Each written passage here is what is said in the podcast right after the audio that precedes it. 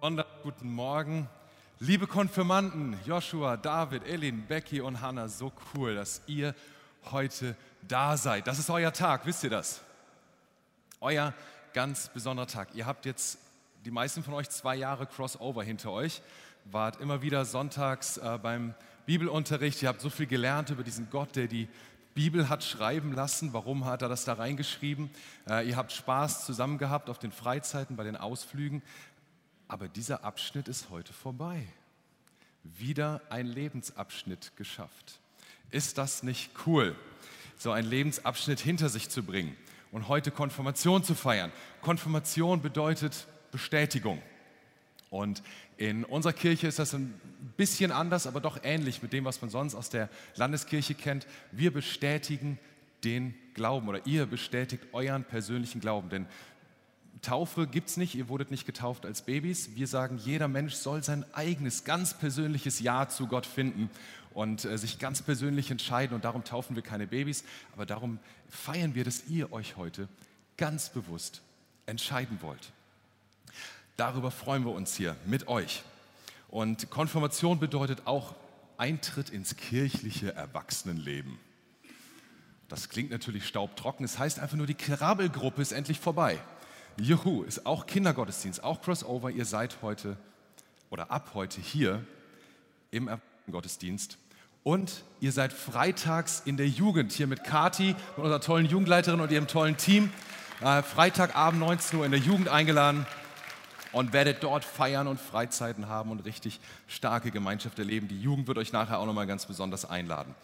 So, diese Predigt heute, die habe ich auch ein Stück weit für euch geschrieben. Ich habe an euch gedacht, als ich die geschrieben habe. Äh, natürlich, wir sind auch mitten in dieser Predigtreihe über Matthäus und die Gleichnisse, die, die Matthäus benutzt hat, um Gemeinde darzustellen. Und ich glaube, heute bringen wir beides gut zusammen. Wir haben uns Gleichnisse angeschaut. Mario hat angefangen, diese äh, Reihe hat über das Unkraut gesprochen und darüber, wie wir zu Hause zur Ruhe kommen. Jimmy und Gunso haben über die Perle gesprochen. Ja, und darüber zu Hause darf ich sein, wie ich bin. Julian hat gesprochen über das Senfkorn, das Potenzial eines Senfkorns und wie wir aufblühen zu Hause. Und letzte Woche hat Mario gesprochen über Altes und Neues, was Gott als Schatz hervorzieht und wie wir wie zu Hause auch Familie heißt. Und heute zu Hause darf ich Kind sein. Heute ist es kein Gleichnis aus dem Matthäus-Evangelium. Matthäus schreibt auch einfach über Kinder und wie Jesus Kindern begegnet ist. Und ich glaube, da können wir was rausziehen für uns, etwas rauslernen für uns. Ich ähm, habe mir überlegt, wie ist das so, wenn man jetzt konfirmiert wird und in die äh, CLW-Jugend kommt, in den Erwachsenengottesdienst kommt. Ja, alle wissen jetzt, ihr seid keine Kinder mehr.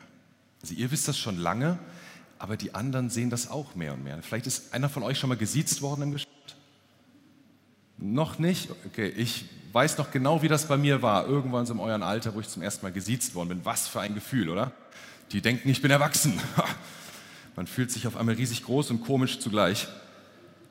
Und äh, so ist bei euch ein Abschnitt zu Ende. Endlich 14, endlich religionsmündig. Falls euch das was bedeutet. Ja, und ähm, vor ein paar Jahren noch war das 18, das Erwachsenwerden, war ganz weit weg. So, da habt ihr euch vielleicht gefragt, da reicht ein Leben überhaupt, um erwachsen zu werden, um wirklich 18 zu werden? Das war so ewig weit weg, oder? Und jetzt ist es schon so ein bisschen näher gekommen, fast greifbar, fast ins Mögliche gerutscht.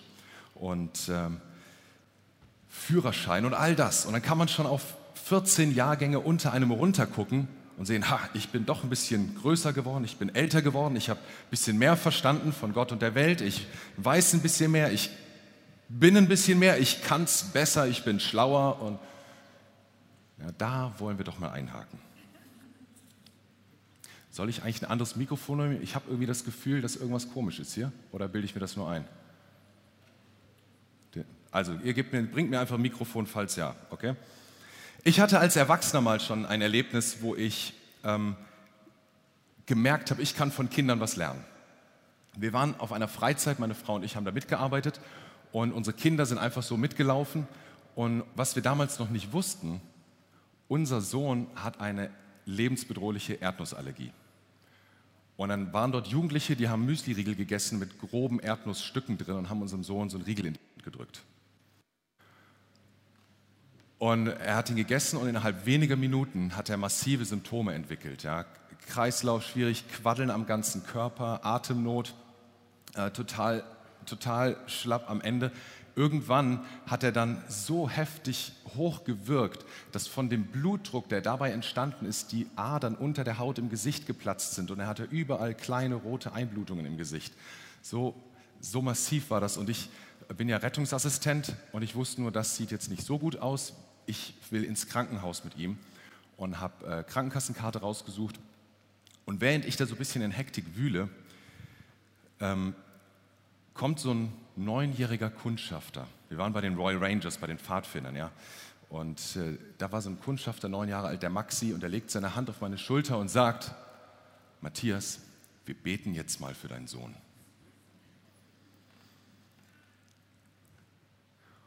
Und echt, ich war so in dem, in dem Stress, ne? hier, was ist mit meinem Sohn los?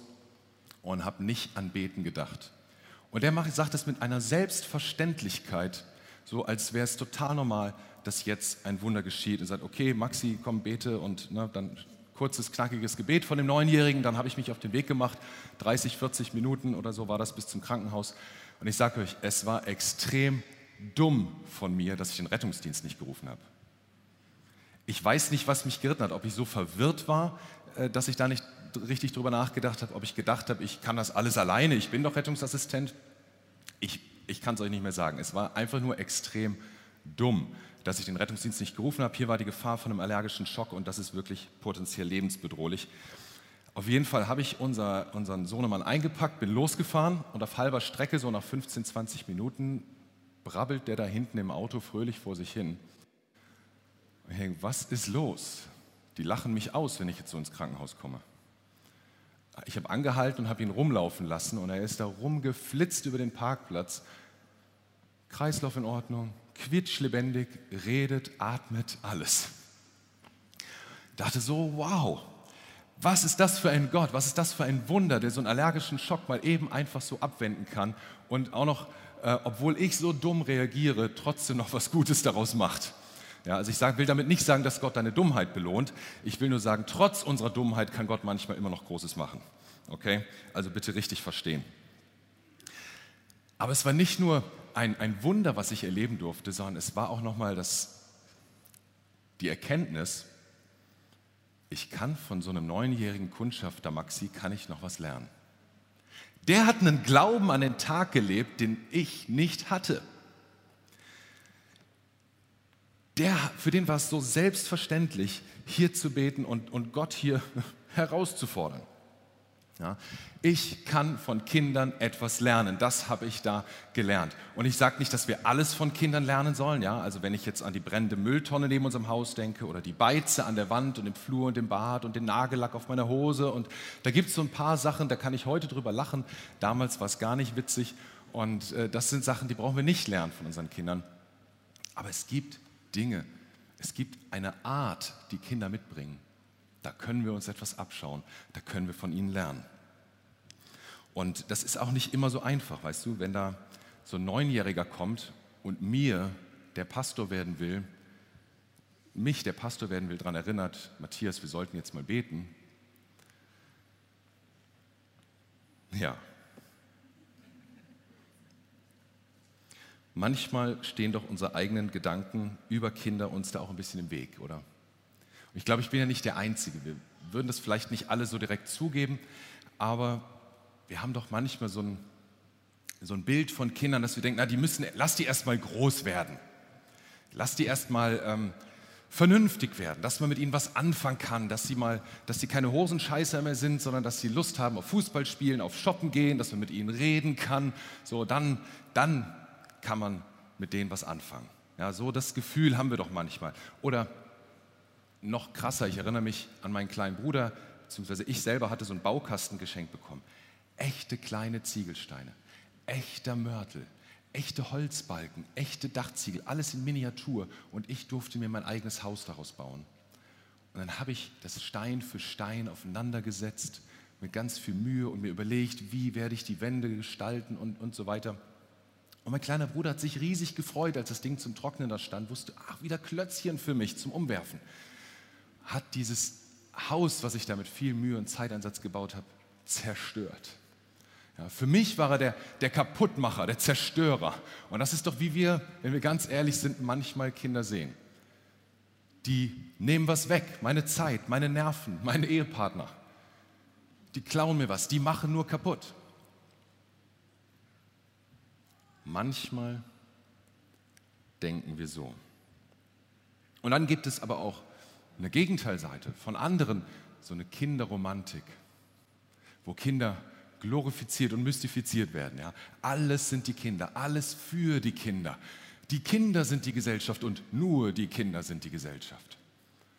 Kinder werden vergöttlicht und werden zum Partnerersatz oder es wird, wir erwarten von ihnen, dass sie die Träume, die wir nicht leben konnten, dass sie die für uns leben. Und wieder andere sagen, na, ich kann nicht mit Kindern.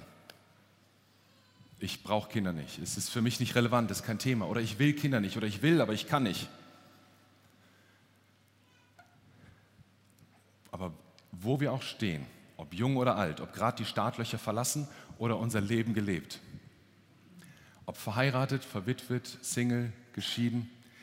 Ich glaube, das Thema Kinder ist etwas, wovon wir alle etwas mitnehmen können. Wovon wir alle etwas lernen können. Denn wenn du Christ bist und in deiner Beziehung zu Gott wachsen möchtest, dann kommst du um deinen Umgang und dein, deine Herangehensweise zu Kindern, kommst du nicht drum herum. Wir werden gleich sehen, wieso. Und selbst wenn du kein Christ bist, glaube ich, kannst du heute ein paar herausfordernde und auch ermutigende Gedanken mitnehmen. Und es ist so cool, dass du da bist. Ob du jetzt freiwillig und gerne hier bist oder ob du dich gerade völlig deplatziert fühlst und keine Ahnung hast, wieso du dich dazu hast überreden lassen, hier zu sein. Ich sage dir herzlich willkommen. So schön, dass du da bist. Und wir lesen in Matthäus von einem Kind, von dem ich glaube, dass es sich auch deplatziert gefühlt hat. Das steht dort nicht, aber ich kann es mir gut vorstellen. Also wenn ich dieses Kind gewesen wäre, ich hätte mich irgendwie deplatziert gefühlt an dieser Stelle. Ja, wir äh, lesen davon, Jesus und seine Jünger sind unterwegs und es geht um Heilung. Sie haben eine Krankenheilung erlebt, so wie ich das mit unser, wir das mit unserem Sohn erleben durften. Äh, sie haben sich über Leiden unterhalten, über Steuern unterhalten. Ich weiß nicht, ob die Themen irgendwie zusammengehören oder warum die da äh, zusammenkommen. Auf jeden Fall haben sie dann angefangen, sich Gedanken zu machen, na, wer von uns ist eigentlich der Coolste, der, der Größte, der Beste in Gottes Augen. Und dann haben sie, ich kann mir das so richtig vorstellen, ja, wer hat die meisten Kranken geheilt? Wer hat die meisten Predigten von Jesus auswendig gelernt? Wen hat Jesus am öftesten in den Arm genommen? Wer hat äh, schon mal gelogen, Steuern hinterzogen? Da war ja gerade das Thema. Oder Mama Geld abgezogen? Oder also haben sie sich verglichen und überlegt, wer ist der Größte hier? Jesus nutzt diese Gelegenheit, und ruft ein Kind in die Situation und stellt es in ihre Mitte. Ein Kind in die Mitte der Jünger. Wenn ich das Kind gewesen wäre, ich hätte mich gefragt, was soll das? Was, was, was soll ich hier? Das ist der große Meister, das sind seine Freunde, die großen Männer. Ich bin klein, ich gehöre hier irgendwie nicht hin. Was, was wollen die von mir? Ähm, Habe ich was falsch gemacht? Will er mit mir schimpfen? Will er sich über mich lustig machen? Bin ich hier richtig?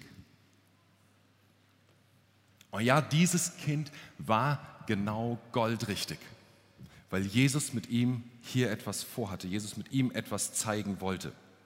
Ja, also wenn du schon lange mit, mit Jesus und Gemeinde, Kirche unterwegs bist, dann versuch diese Kinderromantik, ne, wir haben oft dieses Kinderbibelbild von dieser Geschichte im Kopf, versuch das mal loszuwerden. Hier geht es nicht um Kinderromantik, hier geht es um handfeste Dinge, die Jesus seinen Jüngern beibringen wollte. Und da wollte er dieses Kind zum Vorbild machen und er gab ihm einen Wert, indem er ein Kind mitten reinstellt und sagt, schaut auf dieses Kind. Wow.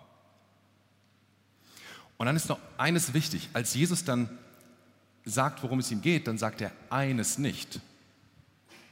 Er sagt nicht, Leute, das ist so falsch zu überlegen, was du erreicht hast. Es ist so falsch, Großes anzustreben. Wie könnt ihr nur? Das sagt er an keiner Stelle. Ich glaube im Gegenteil. Jesus hat gesagt, ihr werdet größere Werke vollbringen als ich. Paulus schreibt, wir sind berufen zu Werken, die Gott vorbereitet hat.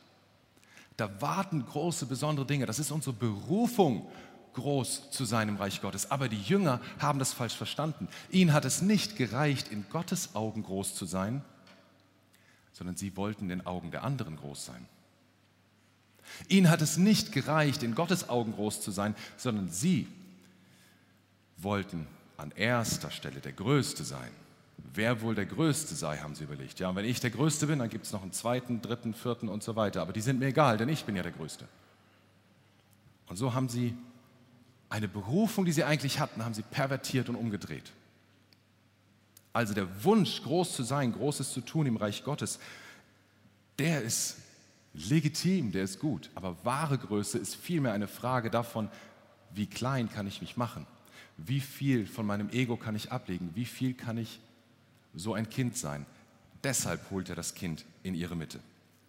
So, wozu nimmt er ein Kind? Wozu steht er jetzt ein Kind in der Mitte? Ich glaube, weil Kinder nämlich genau das nicht tun werden. Sie werden nicht dir zeigen, du bist der Größte.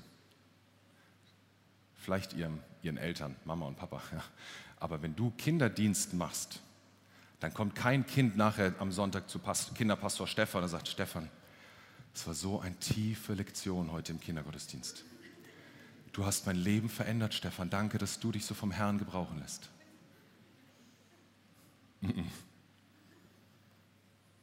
Das macht kein Kind. Deshalb ist es so, so wertvoll, Kindern zu dienen. Als ich ähm, verliebt war in meine heutige Frau, wir waren noch nicht zusammen, ich war nur so richtig verliebt und ich habe überlegt, wie kann ich sie besser kennenlernen. Da wurde ich eingeladen, auf einer großen Konferenz Kinderbetreuung zu machen. Und dann dachte ich, ja, da habe ich Lust drauf, das mache ich. Ich mache Kinderbetreuung und wie wäre es, wenn Jessica da mitkommt? Und so um ganz ehrlich zu sein, habe ich mich nicht getraut, sie zu fragen, ob sie mitkommt, sondern ich kannte ihren Bruder, also habe ich Daniel angerufen, Daniel, willst du nicht mitkommen, Kinderbetreuung zu machen? Und die suchen noch mehr Leute, du könntest deine Schwester auch noch fragen, vielleicht hat die ja auch Lust. Und sie hat gesagt, sie hat Lust, ja, also wir haben uns auf dieser Konferenz dann mehr kennengelernt. Aber wisst ihr, natürlich, wir waren da spazieren, wir haben uns unterhalten, wir haben uns wirklich gut kennengelernt. Aber ein ganz entscheidender Punkt, ein ganz entscheidender Punkt war, wir haben zusammen Kinderdienst gemacht. Und ich sage euch was, du lernst dich kaum irgendwo so gut kennen, wie wenn du zusammen irgendwo mitarbeitest oder erst recht zusammen Kinderdienst machst. Ja, also ihr jungen Männer, wenn ihr verliebt seid, ich kann euch nur sagen, riskiert den Korb, sprecht sie an, ja, und wenn du einen Korb kriegst, du kommst drüber weg und Gott hat noch eine andere Tolle für dich. Glaub mir. Aber um euch wirklich kennenzulernen und wirklich zu wissen, wen soll ich denn ansprechen? Dient zusammen, arbeitet zusammen irgendwo mit, sucht euch einen Platz im Reich Gottes, der euch beiden Spaß macht und packt zusammen an und dann werdet ihr schon sehen, wie der andere unter Stress reagiert und wie respektvoll der andere mit anderen umgehen kann in stressigen Situationen. Okay, das war nur ein kleiner Exkurs. Aber manche mussten das, glaube ich, hören. Jesus stellt ein, Ding, ein, ein Kind in die Mitte. Jesus stellt ein Kind in die Mitte, weil dieses Kind ein Vorbild sein soll, so wie dieser Kundschafter für mich ein Vorbild war damals. Und ich habe mir so gedacht, wenn die Jünger, die, die jeden Tag mit Jesus unterwegs waren, die seine Predigten kannten, die seine Heilungen gesehen haben, die ihn alles fragen konnten zu jeder Tageszeit, wenn die es nötig hatten, dass ein Kind zum Vorbild wird, wie viel mehr habe ich das dann nötig? Wie viel mehr haben wir das dann nötig, dass ein Kind zum Vorbild wird? Und diese eine Begegnung, die hat den Jüngern noch nicht mal gereicht. Es geht weiter da, da in dem Matthäusevangelium und dann geht es um, um wichtige und, und, und schwere Themen wie Ehescheidung, um Vergebung und solche Dinge. Und dann plötzlich kommen Menschen und wollen Kinder bringen, damit Jesus sie segnet. Und die Jünger stellen sich dahin und sagen, uh -uh. die weisen sie barsch zurück und sagen, nein, der Meister hat keine Zeit. Und ich stelle mir so vor, die Jünger haben die Kinder in dem Moment gesehen als die Wegnehmer, die Zerstörer. Ja, die zerstören die geistliche Atmosphäre hier. Als ob Kinder die geistliche Atmosphäre stören könnten, wenn Jesus da sitzt. Die nehmen die Zeit des Meisters weg. Sie nehmen den Platz weg, der eigentlich den Erwachsenen gehört. Und Jesus kriegt das mit und sagt, nein, hey, lass die Kinder zu mir kommen, bringt sie mal her. Ich will mir Zeit nehmen, ich will sie segnen. Der Markus, einer der anderen äh, Evangelienschreiber, der geht da noch mehr ins Detail, der schreibt sogar davon, dass Jesus die Kinder auf seinen Arm nahm. So was passiert, wenn ich mein Kind auf den Arm nehme? Ich bin auf einmal auf Augenhöhe mit ihm. Jesus macht uns davor, wie wir Kindern begegnen sollten, auf Augenhöhe. Sie sind keine halben Erwachsenen, sondern sie sind echte Menschen, die unsere Wertschätzung und unseren Respekt verdient haben. Das macht Jesus hier vor. Und ich glaube daran, dass diese zwei Begebenheiten, das Kind in die Mitte stellen und die Kinder segnen, dass die eingerahmt sind von so großen, wichtigen Glaubensthemen, Glaubensfragen und dass das mittendrin wie selbstverständlich erscheint, glaube ich, können wir merken, dass es wirklich auch für Jesus ein zentrales Anliegen ist, wie gehe ich mit Kindern um? Und ich behaupte, dein Umgang mit Kindern ist ein Gradmesser dafür, wie du Gott begegnest. Das ist wichtig. Lass dir das mal auf der Zunge zergehen. Dein Umgang mit Kindern ist ein Gradmesser dafür, wie du Gott begegnest. Wenn du selbst Gott als Kind begegnen kannst, dann wirst du auch Kinder wertschätzen, respektieren, annehmen. Du wirst alles tun, was du kannst, damit Kinder Gott begegnen können. Wenn es dir aber selber schwer fällt oder du nicht Gott als Kind begegnen möchtest, wirst du möglicherweise sogar ein Hindernis für Kinder sein. Wirst sie jedenfalls nicht respektvoll behandeln. Wie komme ich dazu, so etwas Freches zu behaupten? Jetzt schauen wir mal in die Bibelstellen rein, von denen ich eben schon erzählt habe. Matthäus 19, Vers 14. Lasst die Kinder zu mir kommen. Hindert sie nicht daran, denn gerade für solche wie sie ist das Himmelreich. Also für wen ist das Himmelreich? Wer ist nah bei Gott? Wer darf Gott erleben? Wem gehört das Himmelreich? Nicht den Kindern, sondern solchen, die wie Kinder sind. Er sagt, das Himmelreich ist für solche, die Gott begegnen, auf eine Art, wie auch Kinder Gott begegnen. Paulus greift den Gedanken auf in seinem Brief an die Galater in äh, Kapitel 4, Vers 7. Da schreibt er, jetzt seid ihr keine Diener mehr, sondern Kinder Gottes.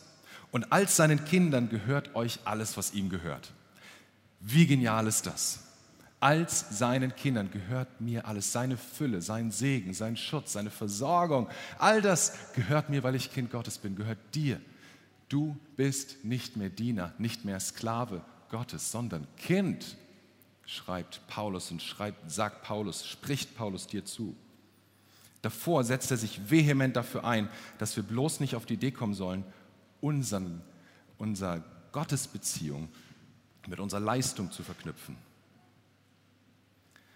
Also wenn du dich als Kind sehen kannst und weißt, alles, was Gott hat, gehört mir auch, dann hast du es nicht mehr nötig, dich zu vergleichen. Du hast es nicht mehr nötig, dich groß darzustellen. Du hast es nicht mehr nötig, dass andere dich über die Maßen bewundern.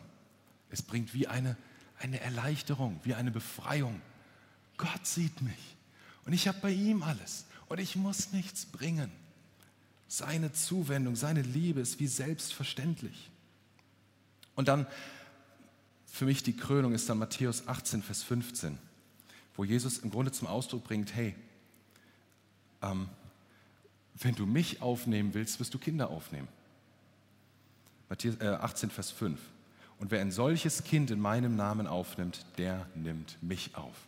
Also wer nimmt Jesus auf? Der, der Kinder in Jesu Namen aufnimmt, auf die Art und Weise, wie Jesus sie aufnimmt, der Kinder so sieht, wie Jesus sie sieht. Also wenn du Jesus aufnehmen willst, wenn du in deiner Beziehung zu Gott wachsen willst, tiefer kommen willst, dann frag dich, wie sehe ich Kinder? Wie ist mein Umgang mit Kindern? Und wenn ich spüre, hm, ich sehe sie vielleicht noch nicht so, wie Jesus sie sieht, dann wird es vielleicht an der Zeit, mich zu hinterfragen. Denn dein Umgang mit Kindern ist ein Gradmesser für deine Gottesbeziehung. Ja, also bist du bereit, Kinder in, in, in Liebe und Respekt zu begegnen, so wie Jesus sie als einen wichtigen Teil der Gemeinde sah, auch hier sie als einen wichtigen Teil zu sehen. Bist du bereit, dass diese Gemeinde ein Zuhause ist für Kinder, ein Zuhause, wo Kinder Kind sein dürfen, so wie Jesus das uns gezeigt hat? Ein Zuhause, wo du von ihnen lernen kannst. Du kannst lernen, ein Lernender zu sein. Du kannst lernen Kreativität und Neugier. Du kannst lernen, Gott zu begegnen indem du dich in seine Schutz und Führung wie selbstverständlich hineingibst, seine Liebe annimmst wie selbstverständlich. Und es kann auch herausfordernd sein, so Gott zu begegnen. Das erfordert Vertrauen zu Gott. Und vielleicht merkst du irgendwo, na, eigentlich wäre ich viel lieber äh, würde ich viel lieber das selber managen und ich würde meine eigene Leistung gerne reinbringen und selber zeigen, ich kann das. Vielleicht merkst du, ich wünsche mir das eigentlich, aber doch, dass da die Bewunderung der anderen und die Anerkennung der anderen ganz besonders groß ist. Vielleicht sagst du auch, also ich will bloß nicht von anderen abhängig sein. Ich will, puh, ich will mich nicht in Gottes Schutz begeben. Ich wäre dann von ihm abhängig. Wenn du merkst, das alles fällt dir schwer, dann wird es dir vielleicht auch wirklich schwer sein, Gott zu begegnen. Und vielleicht wirst du das auch in deinem Umgang mit Kindern merken. Also wenn dir diese Worte von Jesus wichtig sind, dann wirst du dich nicht nur ähm, fragen, wie ist meine Haltung zu Kindern, sondern du wirst dich fragen, kann ich Gott begegnen, wie ein Kind es tun würde? Die Jünger konnten das noch nicht. Ihr Stolz und ihr Streben nach Anerkennung, ihr Großsein wollen, stand ihnen da leider im Weg. Darum frage ich dich, erlaubst du dir selber Kind zu sein? Erlaubst du dir im Reich Gottes zu Hause zu sein, in Gemeinde zu Hause zu sein und Kind sein zu dürfen? Erlaubst du dir diese tiefere Beziehung zu Gott? Und wie gut dir das gelingt, wirst du in deinem Umgang mit Kindern zum guten Stück sehen können. Ja, und ganz praktisch kann der Umgang, es kann natürlich sein, dass man im Kinderdienst mitarbeitet oder so wie ich das damals mit Jessica gemacht habe auf der großen Konferenz, aber es kann einfach schon damit anfangen, dass du sagst, von heute will ich Jesus bitten, dass er mir das Bild von kleinen, nervigen Zerstörern aus dem Kopf rausnimmt und dass du sagst, ich will Kinder wirklich wertschätzen, ich will sie anlächeln, ich will ihnen High Five geben, wenn ich sie in der Gemeinde sehe. Dafür musst du noch nicht mal eigene Kinder haben. Ich will die Kindermitarbeiter ermutigen, und sie feiern für den Dienst, den sie tun. Damit geht es los mit so ganz kleinen Sachen. Wenn du spürst, das fällt mir schwer, dann frag dich auch, wie ist meine Gottesbeziehung und bring beides zusammen in Einklang. Weißt du, wir als CLW, wir wollen ein, eine Familie sein, wo, wo wir einen Umgang mit Kindern haben, wie wir ihn von Jesus abschauen können, wo Kinder sicher sind, wo Kinder geborgen sind, wo sie willkommen sind, wo wir sie feiern können, wo wir in sie hinein investieren können. Stell dir eine Gemeinde vor für, mit jungen Generationen und alten Generationen und beide oder alle dazwischen sind wertvoll und werden respektiert, von ganz klein bis ganz groß. Ja, stell dir so eine Gemeinde vor, voller Gläubigen, die bis in ihr tiefstes Innerstes hinein wissen, ich muss vor Gott nichts leisten, nichts bringen. Ich darf zu Hause Kind sein. In meinem Gemeinde zu Hause und vor Gott darf ich Kind sein. Weißt du, das ist, was wir uns für unsere Gemeinde wünschen. Ein Zuhause für Kinder, die Kind sein dürfen, ein Zuhause für Erwachsene, die Kind sein dürfen vor Gott. Und die in ihrer Beziehung, ihrer Liebe zu Jesus immer tiefer wachsen. Das soll unsere Gemeinde sein.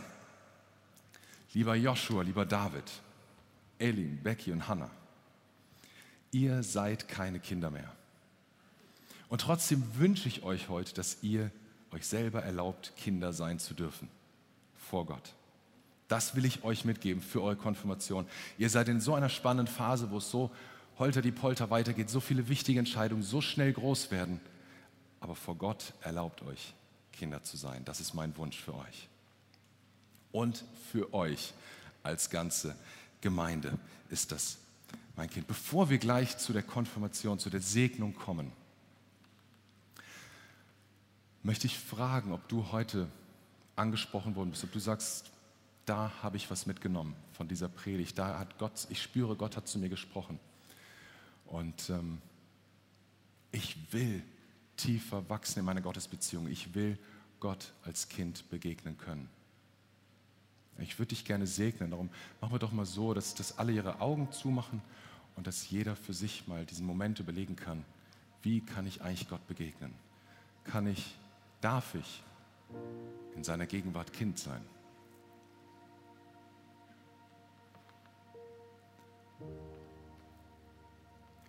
Und wenn du sagst, ich will da diese Beziehung vertiefen, dann streck dich doch mal nach ihm aus, als Zeichen für Gott, als Zeichen für mich und ich will dich segnen.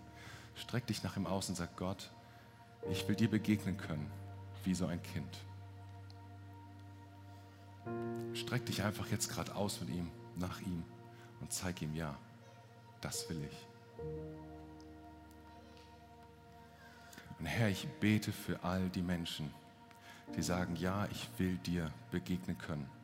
Ich will dich tiefer erleben können, ohne dass ich etwas bringen muss. Ich bete, dass du sie segnest, dass du ihn als liebender Vater jetzt begegnest. So wie wir das in dem, in dem Gleichnis verlorenen Sohn sehen, wo der Vater für beide da ist. Auch für den, der gar nichts bringt, sondern sogar alles wegwirft. Ich bete, dass du als liebender Vater jetzt gerade eine tiefe Begegnung schenkst, dass du Leben veränderst, Herr. Und ich bete, dass wir als Gemeinde auf diesem Weg weiter unterwegs bleiben, Kinder zu respektieren, wertzuschätzen, ihnen auf Augenhöhe zu begegnen. Amen. Und ich will noch ein, eine andere Frage stellen, die mir ganz wichtig ist. Vielleicht bist du hier und sagst, ich habe mit, mit Gott bisher nichts im Hut gehabt. Ich wusste gar nicht, dass ich sein Kind sein kann. Ich wusste gar nicht, dass er mir zuspricht, du musst nicht Diener sein, sondern du darfst Kind sein. Das habe ich zum ersten Mal verstanden heute. Wenn du das bist wenn, und sagst, ich will heute mich entscheiden für diesen Gott. Ich will diesem Gott angehören, ihn als Vater annehmen ich will sein Kind sein, aus seiner Fülle leben. Ich will meine Schuld vergeben lassen. All den Mist, den ich in meinem Leben verbockt habe, all das will ich bei ihm abladen. Er, mein Vater im Himmel, wird das in Ordnung bringen. Wenn du sagst, das ist eine Entscheidung, die du heute treffen willst, dann streck doch auch mal deine Hand und zeig mal, ja, das will ich. Ich will diesen Vater im Himmel annehmen. Gib doch Gott ein Zeichen jetzt gerade und sag ihm, ja, das ist mein Wunsch. Ich will ihn als Vater annehmen. Streck einfach jetzt gerade deine Hand und ich will äh, mit für dich beten.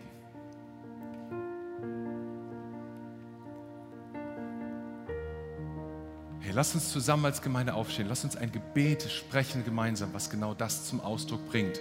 Und wenn du das schon so oft gebetet hast, bet's heute nochmal neu. Lass dir die Worte auf der Zunge zergehen. Ich bete vor und ihr könnt mir nachbeten. Vater im Himmel. Vater im Himmel. Danke, dass du mich liebst. Danke, dass du mich liebst. Danke, dass du dich für mich entschieden hast. Danke, dass du dich für mich entschieden hast. Herr Jesus Christus, Herr Jesus Christus, du bist für mich gestorben und auferstanden. du bist für mich gestorben und auferstanden.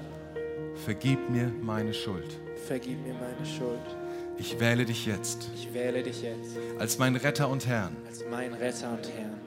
Dir will ich folgen. Dir will ich folgen. Amen. Amen. Wenn du, wenn du gerade so diese Entscheidung getroffen hast, zu dieser Frage, die ich ihm gestellt habe, zum ersten Mal Gott, dann komm doch nach dem Gottesdienst hier oben, von mir aus rechts gesehen, die Next Step Lounge, da sind äh, gute Freunde und die sind bereit und wollen dir zeigen, was ist eigentlich der nächste Schritt, Gott kennenzulernen. Und jetzt, bevor wir zu der Segnung kommen, dürft ihr euch nochmal hinsetzen. Wir werden ein Lied genießen, ein Vortragslied, was das Team hier vorbereitet hat, auf das ich mich ganz besonders freue.